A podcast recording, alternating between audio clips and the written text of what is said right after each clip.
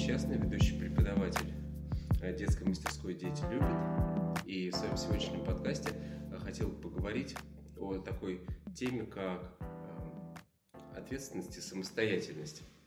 Естественно, применительно к детям, но начать свою беседу я бы хотел все-таки со взрослого возраста, и в этом плане у меня уникальный собеседник Надя, она имеет очень интересный опыт работа в компании, организационная структура, которая такова, что,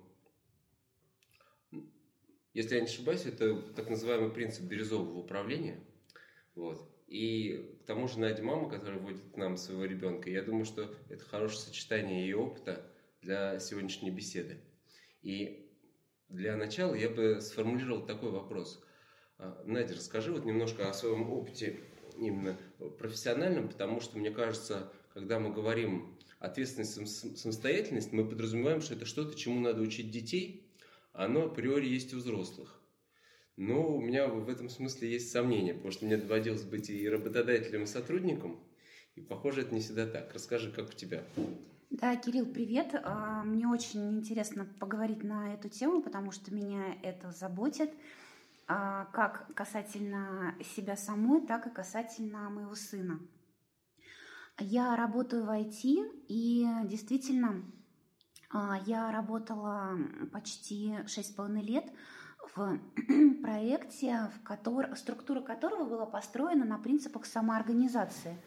А, хотя изначально это была вполне классическая организация, но в какой-то момент а, было принято решение ее переформатировать и дать сотрудникам больше возможностей для принятия решений, но также и больше с них потом а, спрашивать.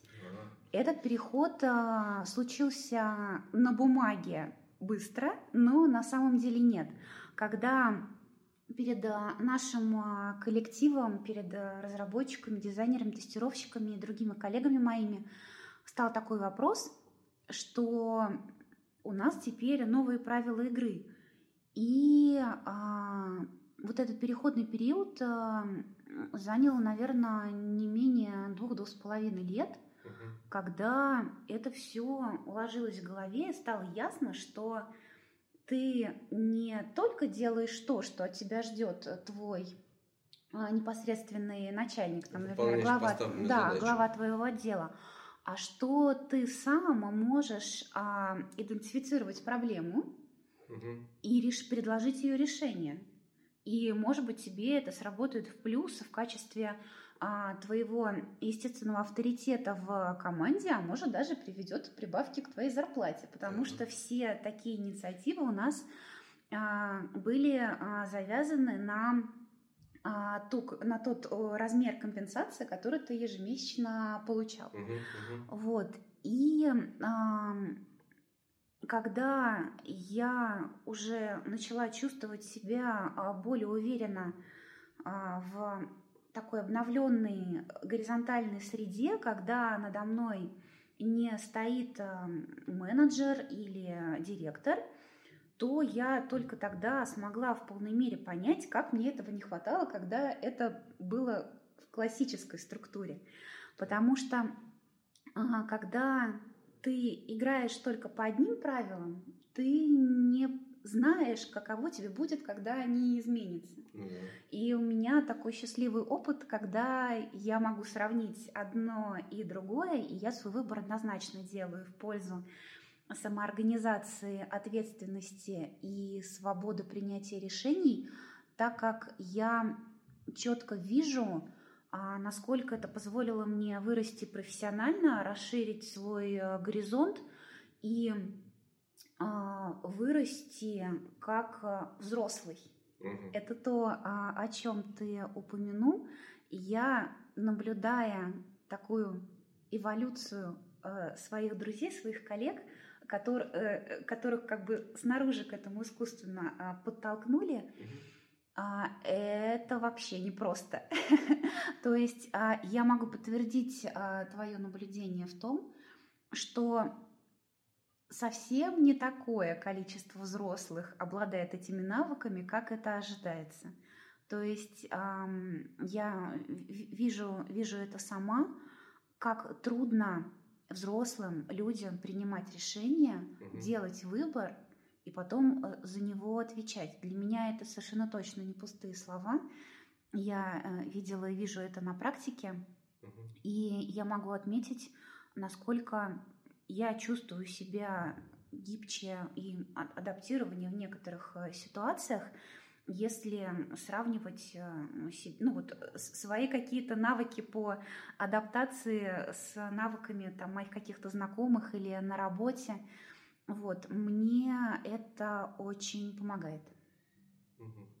Ну вот скажи, я так понял, что для тебя этот опыт был однозначно положительным, хоть и в процессе непростым.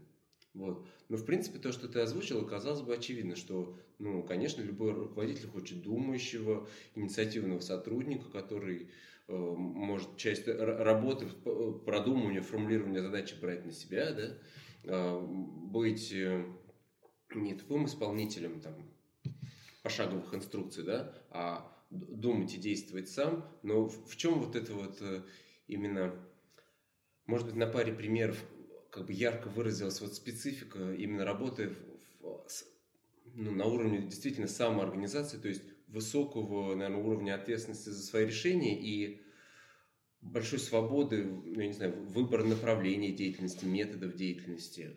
Ну, в, в чем, собственно, как бы сложность? Слушай, а, ну на самом деле меня сначала зацепило твое высказывание, что а, наверняка каждый руководитель ходит, хочет себе самостоятельного сотрудника. Ответ нет. А, потому что такой самостоятельный сотрудник может сказать руководителю, руководитель, ты не прав. Точно. И не каждый руководитель а, к такому готов. А для меня сложились такие хорошие условия для развития soft skill ов а, и навыков самоорганизации только потому, что те люди, которые владели компанией, они это позволили. То есть они сами да, такую хорошо. оранжерею ага. для нас а, соорудили и дали нам в ней вырасти. Потому что если бы это была какая-то иная среда с жесткой какой-то вертикалью, угу. то, скорее всего, уже сформированный человек, который живет по таким принципам, и они у него начинают проявляться уже не только на работе, но и в обычной жизни тоже. И это становится твоим принципом принятия решений везде. Ты уже без этого себя не мыслишь. Ты не можешь на работе быть таким самостоятельным, а, а дома или с друзьями, или на улице вести себя как-то иначе. Тебя это меняет, и тебе это здорово, потому что ты вот только тогда я ощутила себя взрослым человеком. Ну вот, может быть, пару примерчиков? А, слушай, ну мне кажется, они во многом такие глубоко а, айтишные. То есть, а, например, мы сами между собой распределяли а, бюджет на обучение. Мы сформировали из нашего коллектива, нас было на тот момент, кажется, человек 50 или 55. И мы выбрали тех людей, которым, голосу которых мы могли бы доверять, сформировали из них комитет а, по обучению, который ежемесячно собирал заявки коллег, что угу. один хочет а, поучиться три недели а, в Подмосковье, а другой хочет на два дня поехать на IT-конференцию куда-нибудь в Оклахому. Угу. И мы должны были взвесить, а почему это важно, а почему это важно, какой будет эффект от а, одного обучения, одного сотрудника, а, а какой от другого. И это распределение этого бюджета, оно происходило не как там решил специально назначенный человек, например, в отделе кадров. Да, да. Это были, э, это решали твои коллеги, часто твои друзья, которым ты делегировал свой голос с помощью естественной иерархии. То есть ты сказал, что я на такое собрание ходить сам не хочу, я не хочу принимать решения, mm-hmm. а вот тебе, Кирилл, я доверяю. Мне кажется, что ты достаточно уравновешен и способен принять разные точки зрения mm-hmm. на то, чтобы а, и представить мои интересы и защитить. Mm-hmm. Но в том числе я вполне допускаю, что ты примешь решение, что Надя в этом месяце будет поехать в Оклахому важнее. И мне это окей, потому что я твоему мнению доверюсь. И это был пример такой самоорганизации, которая мне была очень по сердцу. Мне э, очень нравится, когда я доверяю принятию решения, угу. которое на меня позже повлияет, не тому, кто когда-то был кем-то назначен, а тому, кого, кому я могу довериться. Вот для меня это как раз пример естественной иерархии и искусственной. Угу. Вот. Но минус этого в том, что с тех пор очень трудно подчиняться тем руководителям, компетенции которых для тебя сомнительны. И э, это очень ограничивает а, твой выбор последующих мест работы. Да. Потому что научившись, а, поняв, как это может быть, угу. тебе а, ты можешь перестроиться на какой-то ограниченный срок. Ну, если какие-то, например, стесненные условия или ну, нужно кормить детей, это вопрос угу. выживания, конечно, ты будешь себя сдерживать, вопросов нет, это нормально. Но когда у тебя есть выбор, ты уже не пойдешь под такого начальника, который захочет тебя ломать. Слушай, ты ну... пойдешь того, кто захочет тебя растить. Это звучит, ну вот, даже для меня удивительно, хотя мне доводилось работать в похожих ситуациях, но я думаю, это для многих звучит как некая такая организационная утопия. То есть это такой, такой уровень доверия друг другу, доверия решений и такой м- высокий уровень доверия руководства сотрудникам, то есть выбор в пути решения задач. И это кажется почти нереальным. И, по-моему, то есть э, э, это может реализоваться только на базе довольно-таки самостоятельных и ответственных людей. Вот. То есть людей, которые... Ну вот я думаю, что мы как раз подходим к каким-то э, уже ну, терминам или формулировкам. То есть что такое самостоятельность. Я специально не стал смотреть в книжках перед беседой, потому что как раз интересно об этом ну, в диалоге поразмыслить. То есть человек, который, э, пожалуй, может сам сформулировать себе задачу, сам себе ее выдумать, ну, на основе каких-то обстоятельств, которые он видит, сам себе составить план решений и там, э, там сорганизоваться с другими, и получается, что он чуть ли не сам же потом еще оценивает результаты потому что ему с этим жить. Вот, в какой-то степени. Ну вот я примерно так вижу самостоятельность. Это примерно то, ну, ну как вам пришлось работать, и это действительно успешный опыт. То есть, а, да, я сделаю ремарку, что это был действительно успешно. У нас были прекрасные финансовые показатели, и мы выстояли в разные бури. И все закончилось не, не по этой причине, не потому что мы прогорели по иным. Вот. А если вернуться к определению слова самостоятельность, тоже сейчас над этим задумалась, как сам стою.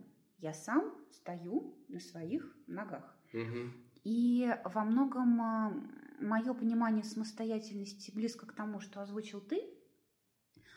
А, ты видишь, что что-то должно быть сделано.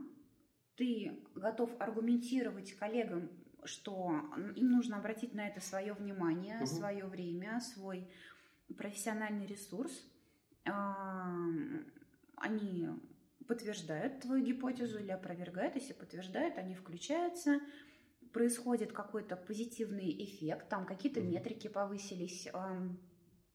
Например, а, повысилась посещаемость пользователями или средние, ну, ну другие какие-то финансовые показатели подросли. И ты видишь, что да, это сработало, это влияет и тебе в, в плюс, так как ты убедился, что ты способен угу. идентифицировать и формулировать сам а, проблему, и это влияет на твое положение в, в коллективе. То есть вот эта самая естественная иерархия, про которую я упоминала, она тебя чуточку приподняла. И угу. твои коллеги будут знать, что тебе можно в этом отношении доверять. И это постоянный такой импульс одного на другого, одного на другого, угу. нескольких людей, постоянное такое взаимодействие и доверие здесь, ты совершенно прав, оно обязательно без него ничего не будет. Когда у нас был а, хайринг, прием новых людей в команду, то не всем это было по душе. То есть а, были и те, кто сам принимал, пожив по нашей конституции внутренней, угу. говорили, ой, что-то как-то странно или какая-то секта. Нет, вот мне некомфортно. Мне некомфортно, когда от меня ждут инициативы, и вообще-то нет, говорите мне копать, я буду копать от забора до обеда. В 6 часов я ухожу с работы, все, чао, какао. Угу. Такие ребята тоже были, это нормально. А, потому что а, мы, мы все разные, у нас у всех разные потребности, но коллектив сформировался так, что им удобнее жить так. И нам позволили какое-то время жить так.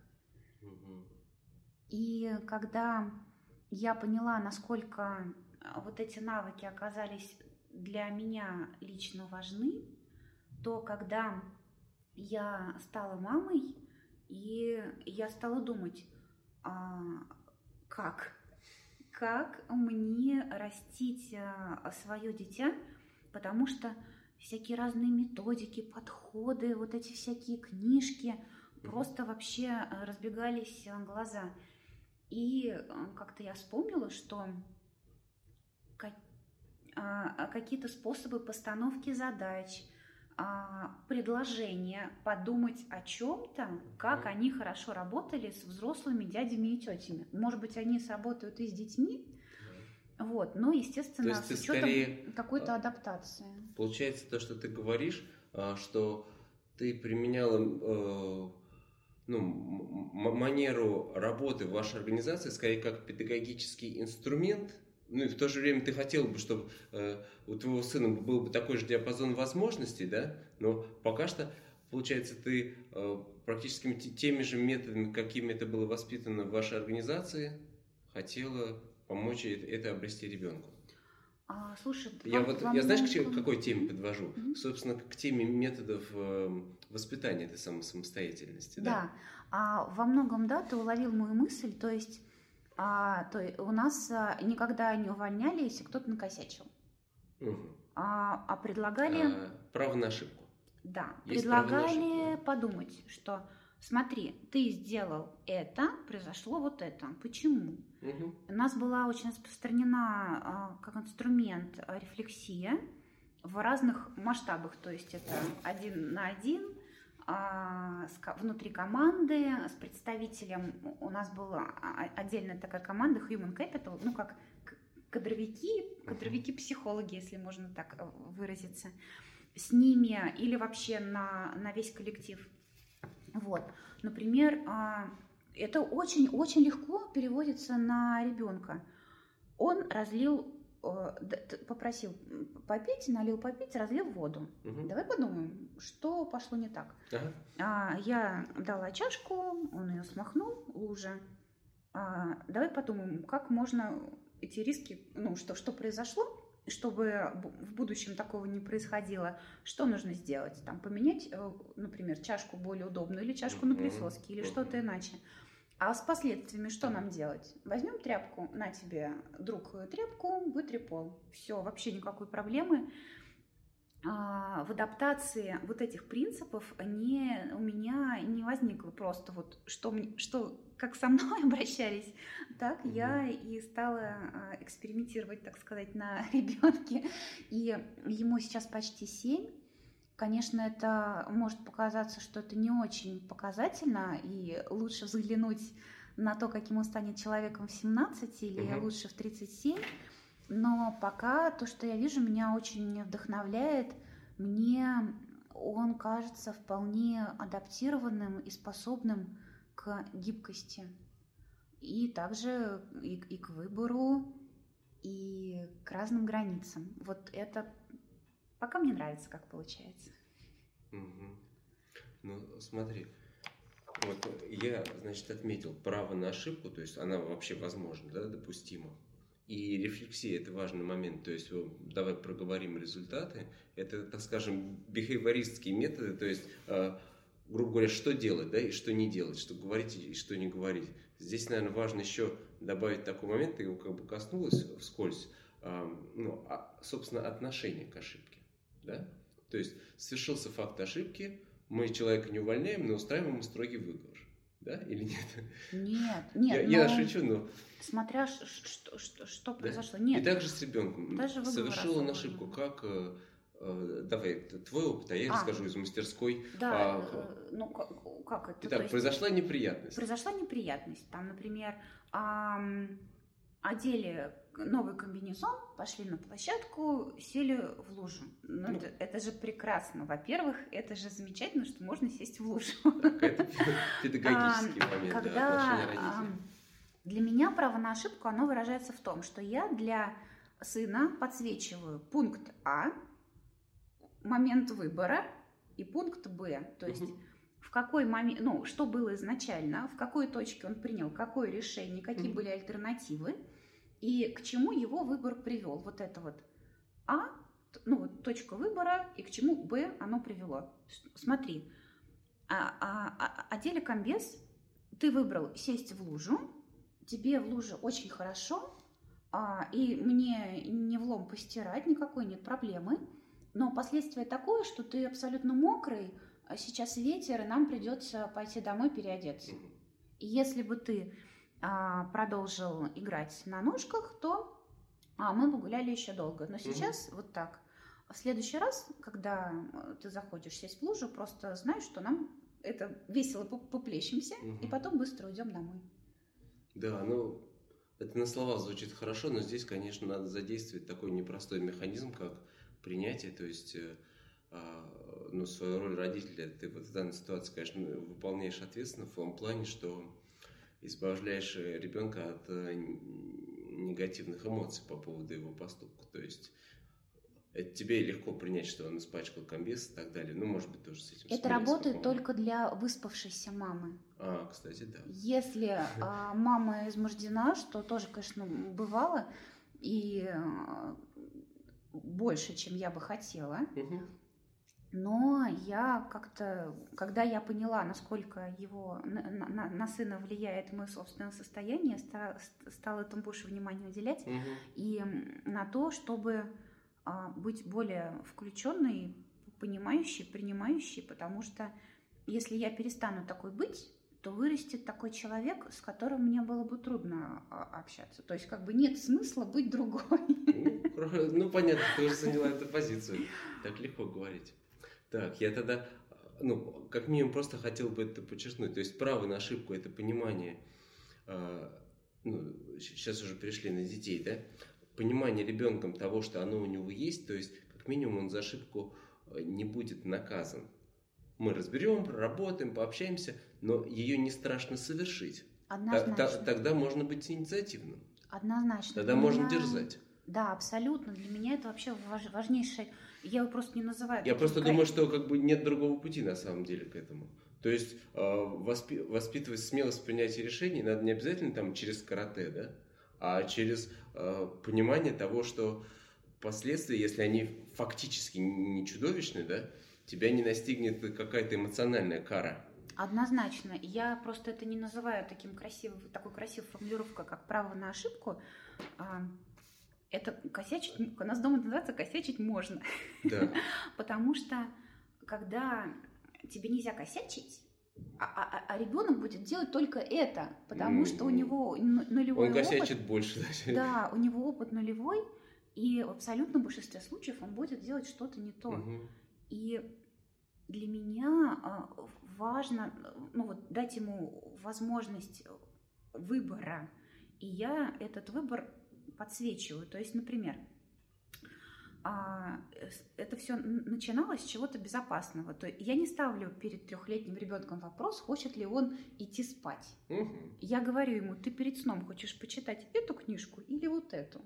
Вот. Или э, когда он становится старше, то, например, в холодильнике, там вот уже сейчас в 7 лет, в холодильнике такой, такой, такой вариант завтрака, открой его, выбери сам, что ты хочешь Мгм. есть. То есть уже диапазон свободы, но и ответственности и риска выше. То есть он может, например, есть какие-то кукурузные хлопья, наливать из бутылки молоко в чашку, все это пролить, рядом ноутбук, кошка, и будет трам-тарарам.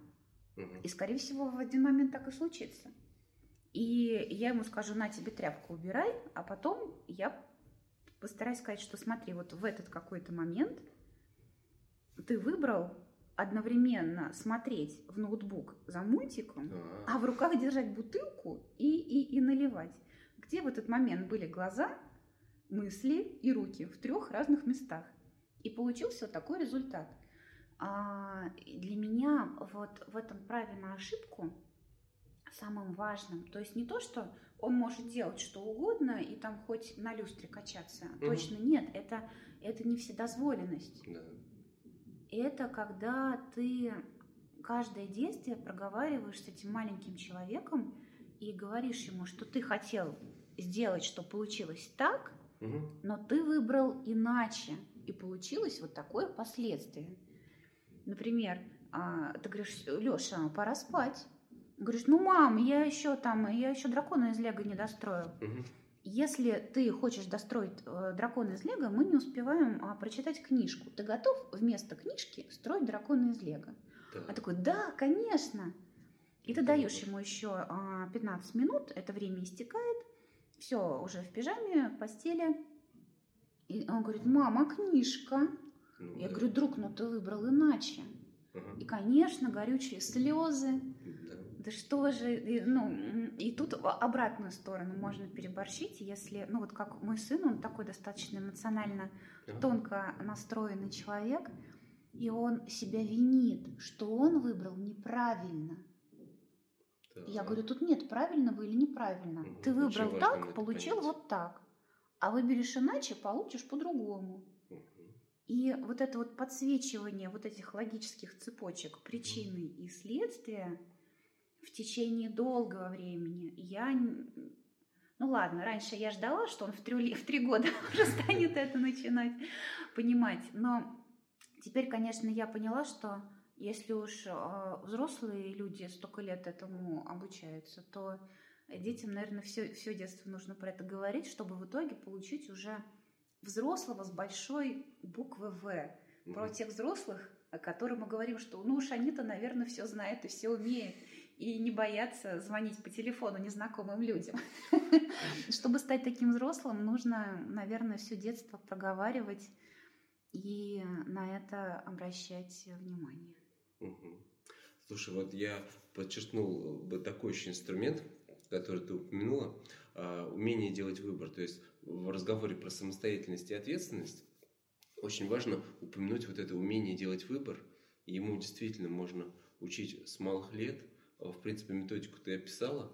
А, то есть даем в зависимости от возраста и того, как бы, и, возможно, последствий, да, серьезности их, даем выбор. И значит, получаем результат. И под умением делать выбор я именно подразумеваю э, не умение делать всегда правильный выбор, а сам факт, э, сам вот это, э, саму наработку вот этого опыта.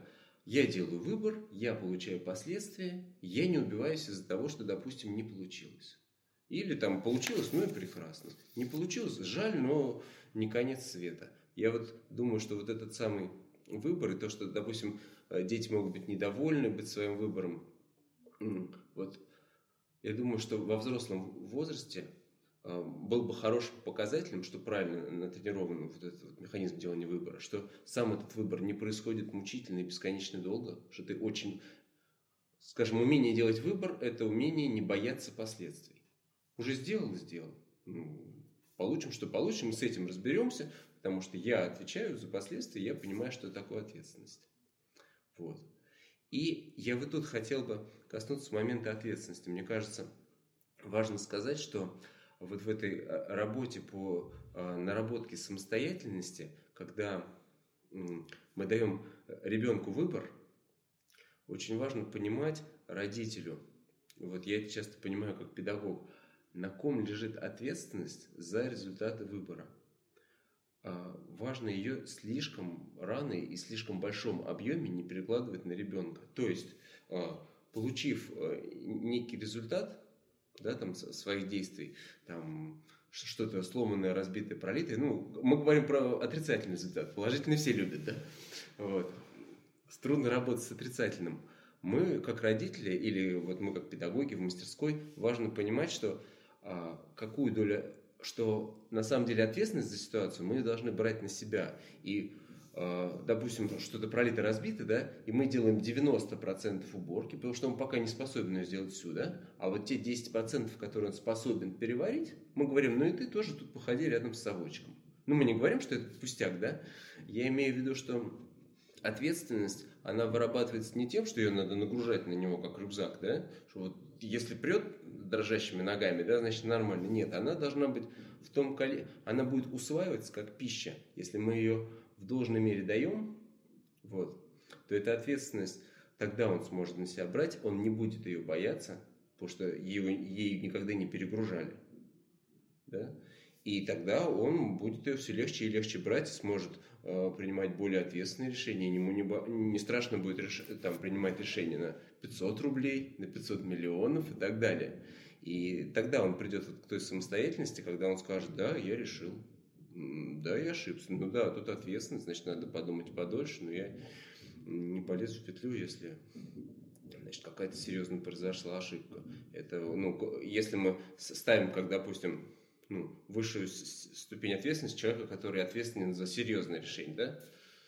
Да, и, в принципе, в своей жизни мы часто убиваемся всерьез из-за, казалось бы, пустяков, там, неправильно выбранной пары обуви или неудачной модели телефона. Я думаю, что это просто не не проработка вот как раз э, самостоятельности и ответственности. Я полностью с тобой согласна в том, что и вот, вот и, это и, и, и я выбор... не ушел далеко. Я хотел говорить о грузе ответственности. Не, да, не торопиться он его должен перекладывать. быть однозначно посильный.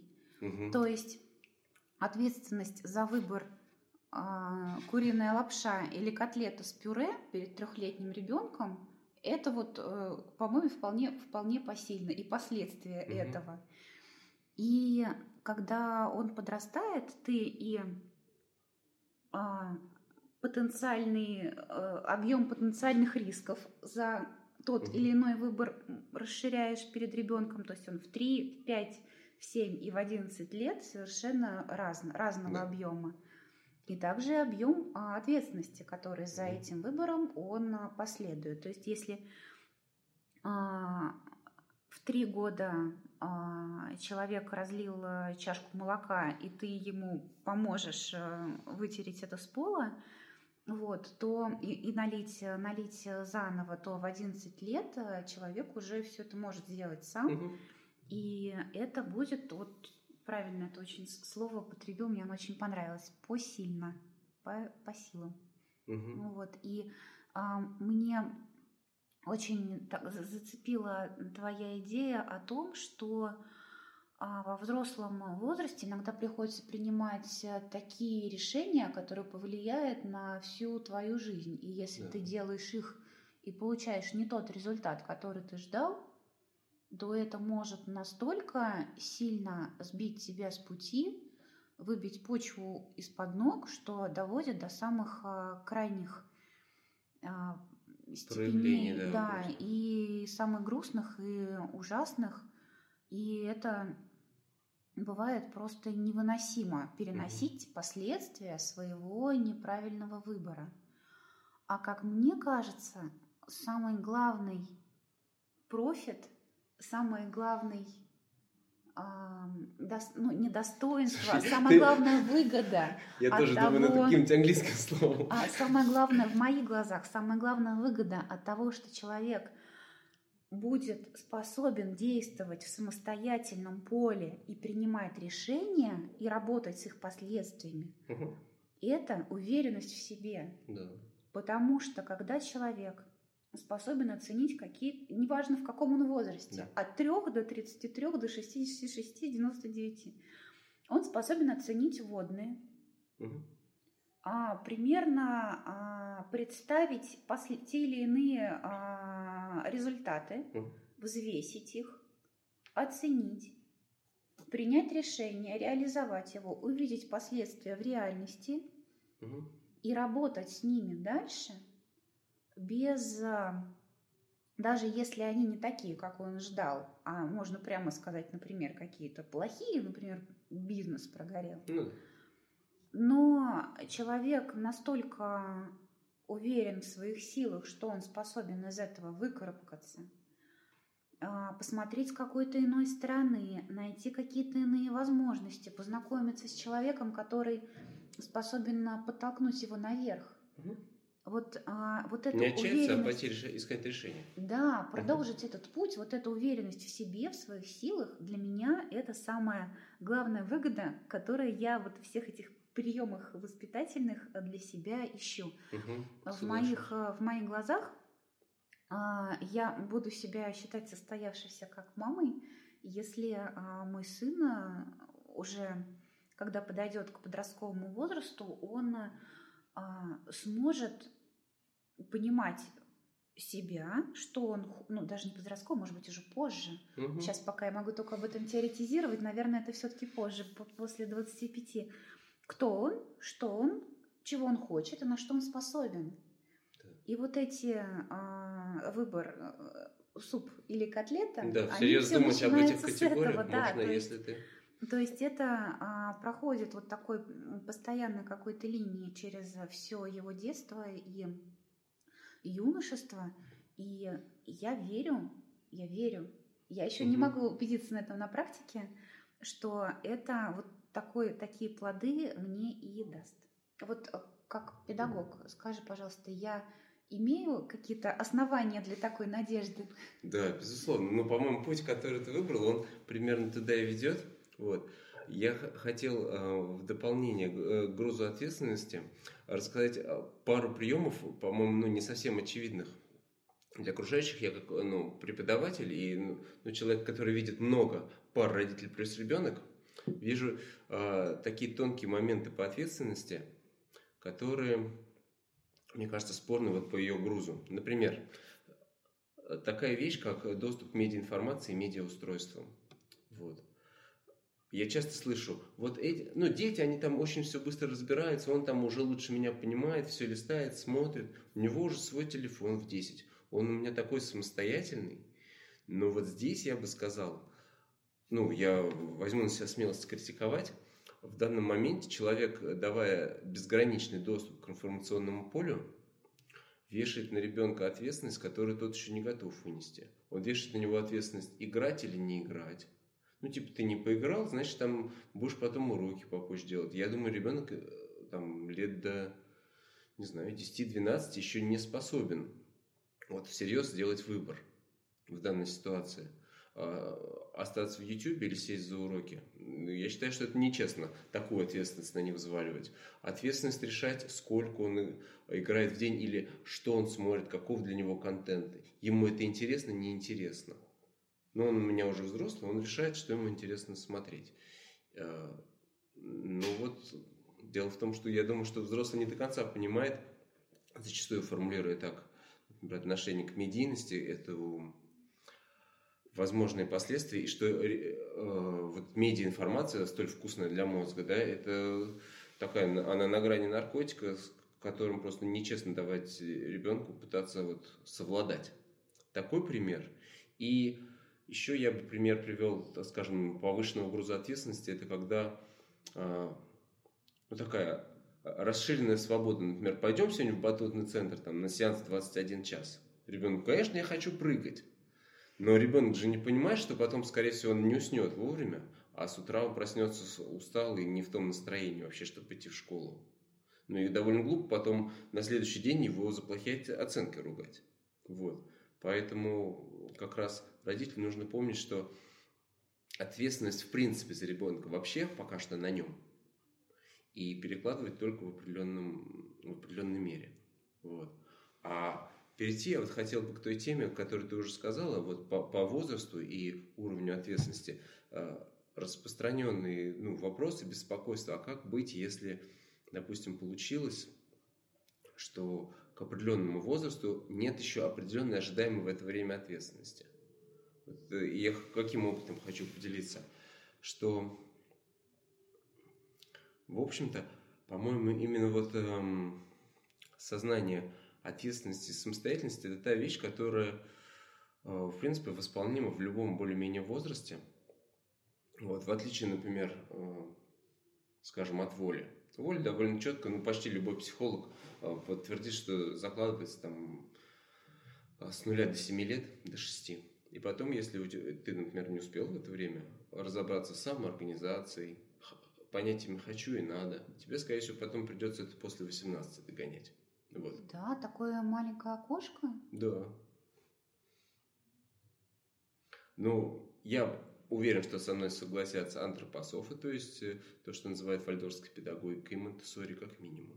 Но я, насколько я знаю, есть масса и такой более широкого плана психологии, который приходит к этому же уровню, что каждый детский возраст отвечает за свое. Вот что касается самостоятельности, как раз я слышал массу примеров, когда, а, спохватившись в любом возрасте, а, родители помогали ребенку обрести нужную самостоятельность, вплоть там, до подросткового. И это заключается просто в ступенчатой. То есть начинаем с имеющегося уровня. Допустим, он там, в 10 лет до сих пор не, э, не может самостоятельно, э, ну, не знаю сейчас, что сделать. Рюкзак собрать. Кстати, очень хороший пример. Вообще, очень любимый школьными родителями. Вот а, автор, которого я много слушаю подкасты, Дима Зицер, у него есть прекрасный ага. канал «Любить нельзя воспитывать». Великолепный пример. Между прочим, что он отвечает на это? Тут я просто ну, процитирую, потому что э, обеими руками за и согласен. Когда меня спрашивают, а что, если он не собирает рюкзак с вечера? А он спрашивает, а в чем проблема? но он же там получит плохую оценку и так далее, у него не будет необходимого с собой. Он, знаешь, что спрашивает? Он говорит, а кому надо, чтобы он собрал рюкзак? Ну, растерянная мама, как правило, отвечает, ну, скорее все-таки мне. Он, он-то не переживает еще из-за этого. Он говорит, значит, кто собирает рюкзак? Тот, кто переживает. Представляешь, как интересно? То есть, он говорит, что если ваш ребенок еще ребенок, обращайтесь с ним как с ребенком. То есть, mm-hmm. идея в том, что а, спохватились в какой-то момент или там, ну, начали работать с ответственностью, вот на каком вы уровне, пошагово, постепенно, пусть это выглядит немножко глупо для такого уже верзила, да, как ваш, да, напоминайте ему, взяли сменку. А, он раз при, пришел там на кружок без сменки в 10 лет, да, в 11, там, значит, созванивайтесь. Может, вам придется приехать к нему ее принести. Может быть, уже сказать, что да, жаль, придется тебе все-таки вернуться сегодня домой. То есть э, вопрос возрастного вот этого воспитания, ответственности и самостоятельности, он состоит только в ступенчатости. Начинаем с того уровня, который есть, и маленькими шажками прибавляем. Самый радикальный пример, который я слышал, это один психолог рассказывает, как одна мама жалуется, что ее сыночку, по-моему, лет 20, что ли, 22, он живет с ней, ну и, в общем, ничего не делает. И она, ей очень трудно а, как-то изменить ситуацию. Он ей посоветовал. Говорит, начните с малого. Пусть он заполняет квитанции за электричество и воду. По-прежнему платит вашими деньгами. Вот. И в общем, да, вот она ступенчато поработала в этом ключе, потом стала иногда забывать ему давать деньги, ну, забывать в кавычках, да. Mm-hmm. На это говорит, заплати сам, потом тебе отдам, потом оказалось, что не надо ему отдавать, потом э, он там стал больше хозяйственных дел по дому, и в итоге там вышел на работу, и все в порядке. Ну, может быть, не идеально, да, ему еще в жизни это как-то аукнется. Ну, короче, просто ступенчато с того уровня, на котором мы находимся. Слушай, вот э, интересно, потому что я тоже как раз ты, когда подводил, мне очень прям зачесалось задать тебе вот такой пограничный вопрос, когда а, вот и, а, сейчас я пытаюсь сформулировать так, что не критикуя а, такой родительский подход, что а, практиковалась такая вседозволенность, типа, ну он же маленький, угу. тролливали, и вот ему 18, он только сидит, э, играет в какие-нибудь онлайн-игры, никуда не поступил, никаких интересов у него угу. нет, и он полностью где-нибудь в онлайне витает. Вот э, туда же кучу-кучу всего, и неумеренное потребление а, медиа, и угу. соцсети, и, и все остальное, отсутствие реальных контактов. Вот, и а, я предполагала, что в таких случаях нужно, наоборот, действовать жестко, то есть Вдруг тебе уже там, ну не 18, ладно, но 20. Все, ты уже взрослый. Да. вот, а, собирай вещи, вот тебе а, взнос на первый месяц на съемную квартиру, угу. все, а, давай дальше сам. Такое не сработает? Ты знаешь, я про это много слушал, и у меня даже была возможность проверить с моим старшим сыном, тоже сложности были. И в итоге, вот, послушав разных психологов, истории, я пришел к выводу, что можно ускорить дорогу к этому методу, но нельзя быстро. Это не, это нечестно, это перекладывание ответственности. Если ты ему не помог к нужному возрасту обрести нужное, придется тебе, тебе как родителю еще пострадать. Не, не, не обязательно там, но, что еще 18 лет, да, что ты его к 18 не воспитал, значит, до 36 он будет с тобой жить на твои деньги. Но, по крайней мере, а, вот эта вот жесткость, она, ну, неоправданна, это нечестно.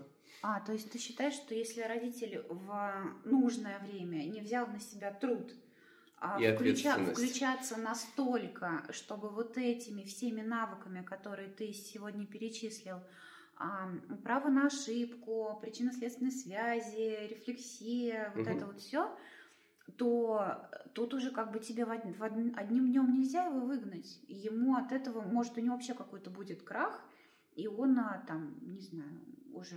Ну, мы сейчас теоретизируем, но, в общем, да, мое мнение То такое. Есть вот, э, ну да, звучит, конечно, не очень. Зато правда. Но она всегда не, не особо приятная. А в итоге твоя рекомендация какая? С какого возраста а, можно человека в такую сторону направлять, чтобы он видел а, возможности, варианты и последствия? Слушай, я бы вот тут э, ну, не, не пробовал сейчас э, сформулировать какой-то вот правильный путь, там, таблицу в этом вот такие-то ошибки, в этом такой-то груз ответственности. На самом деле родитель более-менее чувствует и видит э, сам, э, сколько можно. Редко родитель не, не помогает ребенку, как сказать, будучи, ну что ли, всерьез уверенным, что ему это не надо, или вот э, не задействует вот эти вот инструменты развития самостоятельности. Как правило, какой-то звоночек у нас есть. Ну, просто мы в силу собственного уровня развития, мы его глушим и не слушаем. Ну, как родители, бывает, ошибаемся. Поэтому, ну, здесь скорее внешний источник информации, книги, семинары и так далее. Я вот хотел бы как раз вот на этой точке, ну, завершить нашу беседу, я назову несколько источников, с которыми я советовал бы познакомиться. Вот. И мы обязательно дадим их как ссылки, ну, прикрепленные к данной аудиозаписи. А, если хотите поглубже, есть эм, книга, называется «Фаза развития ребенка». Так, автора я напишу в описании. Это действительно, если вам не лень пересчитывать раз страницу по два раза, да, но там вот прям очень хорошо по возрастам, с рекомендациями, что это, зачем и почему именно сейчас. Вот. А, я также рекомендую а, э, YouTube канал Вальдорф ТВ, там а, много о детях и как раз разбито но на возрастные категории. Вот. Очень хорошая встреча э, там была с Дмитрием Морозовым. Она, правда, применительно к подросткам больше. Вот. Как раз про развитие самостоятельности, ответственности и понимание последствий выбора.